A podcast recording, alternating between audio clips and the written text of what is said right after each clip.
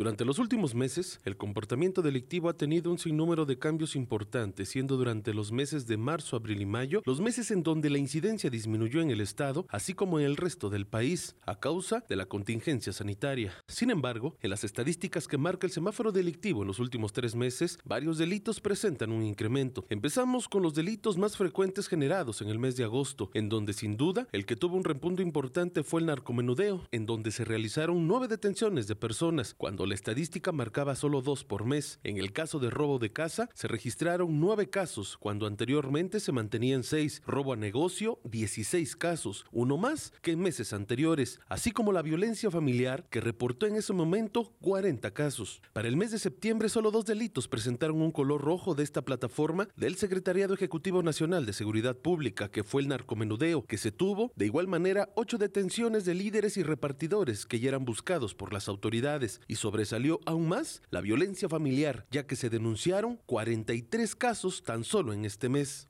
El mayor problema se presentó en el mes de octubre, en donde se mantuvieron delitos como el narcomenudeo con otras ocho detenciones, el robo de casa incrementó de 6 a 10 por mes, el robo de negocios subió al doble registrando 31 casos, lesiones fueron 27 las denuncias presentadas y de violencia familiar volvió a tener un incremento registrado de 46 casos, además de un feminicidio. Aunque en este último mes terminado, que fue noviembre, no aparece aún en el semáforo delictivo, los registros locales pudieran adelantar incremento en los delitos como la desaparición de personas, robo de vehículo, extorsión y lamentablemente el confinamiento podrá mantener el mismo número de casos de violencia familiar dado meses atrás. Para Mega Noticias, Iván Fierro.